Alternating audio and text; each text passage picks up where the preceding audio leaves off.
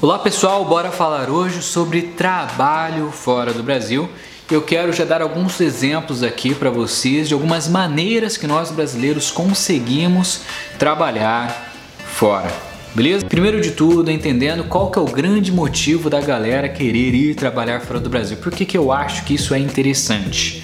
Por alguns motivos muito claros. Primeiro, se você vai trabalhar nos Estados Unidos ou Canadá, ou Inglaterra, Austrália, você vai ganhar em dólar. Então a gente vai ter uma facilidade de criar mais patrimônio financeiro, ganhar grana mais rápido tá? Algo muito interessante. Segundo, eu gosto muito do estilo de trabalho nos Estados Unidos, por exemplo, em que você é recompensado devido aos seus resultados. Ou seja, quanto mais você entregar, mais você ganha. Geralmente, algumas empresas, eles têm até mesmo uma cultura baseada em projetos. Ou seja, cada pessoa tem meio que uma responsabilidade, um projeto, um departamento ou alguma área, algum produto da empresa que eles têm que tomar conta. Não é igual no Brasil, em que você é avaliado simplesmente pelas horas trabalhadas, que você tem que ter uma jornada ali das 8 da manhã às 5, 6 da tarde, que é um negócio bem engessado e que se você tem que ir no médico ou tem que fazer qualquer coisa, você precisa pedir para alguém para tipo, pô, posso faltar hoje de manhã, sair um pouco mais cedo para resolver tal problema. Sempre fica uma situação horrível. Fora do Brasil existe um pouco mais de liberdade, a galera já está um pouquinho mais avançada em relação a isso. E, na minha opinião, o terceiro e principal ponto talvez seja a possibilidade de ser mais valorizado. E eu vejo muitos casos de pessoas que às vezes não têm um potencial tão alto, não, não é nem tão inteligente, ou às vezes nem sabe fazer a tarefa direito e acaba conseguindo um trabalho ou até mesmo sendo promovida porque tem contatos. Acaba existindo uma cultura de valorização muito mais para amizade, muito mais para família, muito mais para aquela pessoa que, sabe, vai te oferecer uma vaga, uma promoção, do que de fato a valorização do profissional pelo seu perfil, pela sua qualificação, pelo seu conhecimento. E eu sou totalmente contra isso. Eu acho que a gente tem que ter oportunidades baseado na nossa inteligência, na nossa capacidade de entregar resultados para a empresa. Acho esse um ponto muito interessante. Você ser recompensado baseado em mérito, não baseado em fatores pessoais. Acho que não faz nenhum sentido. Cool. Cool. Bom, existem diversas maneiras para você conseguir um trabalho fora do Brasil, mas eu vou falar sobre as principais aqui para você. A primeira delas é através de uma permissão de trabalho. E já estou começando com essa porque, na minha opinião, é a maneira mais segura de você ir para fora do Brasil para trabalhar.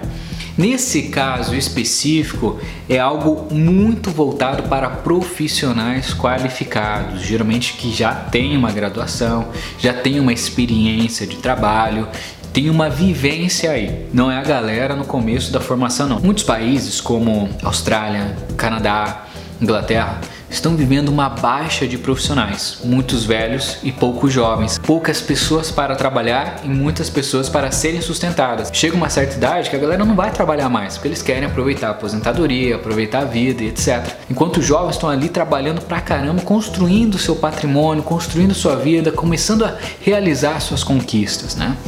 E nesses países mais desenvolvidos acaba tendo muita gente da terceira idade não trabalhando e pouca gente gerando fluxo ali na economia. Além disso, existem diversas profissões que são consideradas estratégicas para os governos.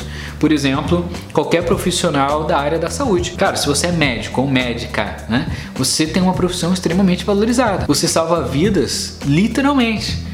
E é uma profissão que não tem tantas pessoas formadas como algumas outras. Existem diversas áreas que os governos consideram estratégicas e fazem questão de auxiliar essas pessoas que têm esse background já formado e com experiência para ir para seus países. É uma das maneiras mais seguras de se conseguir uma oportunidade de trabalho porque todo o processo é feito da sua casa no Brasil. E se você foi aceito, a galera já te manda o visto. Isso vale para muitos países ao redor do mundo. E só reforçando para ficar bem claro, você não precisa de nada garantido, você só precisa ser bom e fazer essa aplicação da maneira correta. E além disso, para trabalhar com qualidade, você vai precisar de um nível de inglês suficiente.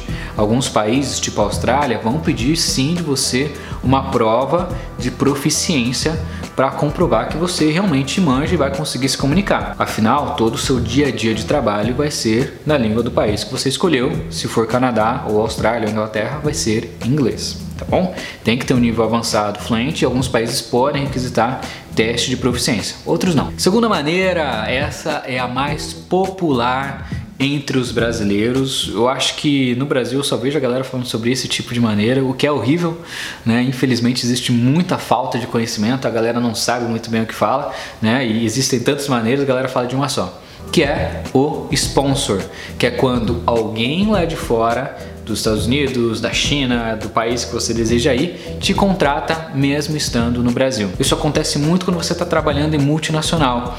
Então você está de repente numa multinacional, que é uma empresa que tem sede em vários países, e você está trabalhando na sede brasileira, e aí você tem um desejo, ou aparece uma vaga, daí você pede para a galera te indicar, e a mesma empresa te manda para fora. E na minha opinião, essa é uma das maneiras mais difíceis de você ir para fora, porque você fica extremamente dependendo desse sponsor tá? Dessa pessoa que vai te contratar lá fora e vai ter a boa vontade de entrar em contato com o governo americano para te pedir um visto especial e existe toda uma burocracia para isso. A galera gostando de você, eles vão te mandar para o departamento de relações internacionais daquela empresa. A galera vai ter que entrar em contato com o consulado americano para emitirem para você uma permissão de trabalho e isso tem um custo que eles vão precisar pagar. Eles vão ter toda uma responsabilidade por você nos Estados Unidos e que obviamente as empresas não querem estar responsáveis por ninguém, né? Além de ter um contrato de médio e longo prazo com você, porque eles não podem simplesmente trazer e depois te mandar embora, afinal você tá ali, acaba sendo algo muito burocrático para as empresas e é por isso que eu acho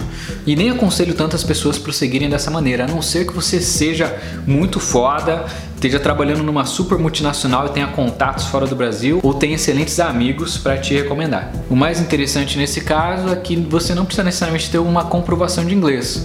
Tá? Você pode aprender no local ou de alguma outra língua, né? Se você deseja ir para outro país. Você foi indicado, o cara fez todo o processo, gostou de você, você vai para lá. Em alguns casos, se você for muito bom, a galera vai até contratar tradutor para você, etc. Mas, novamente, né?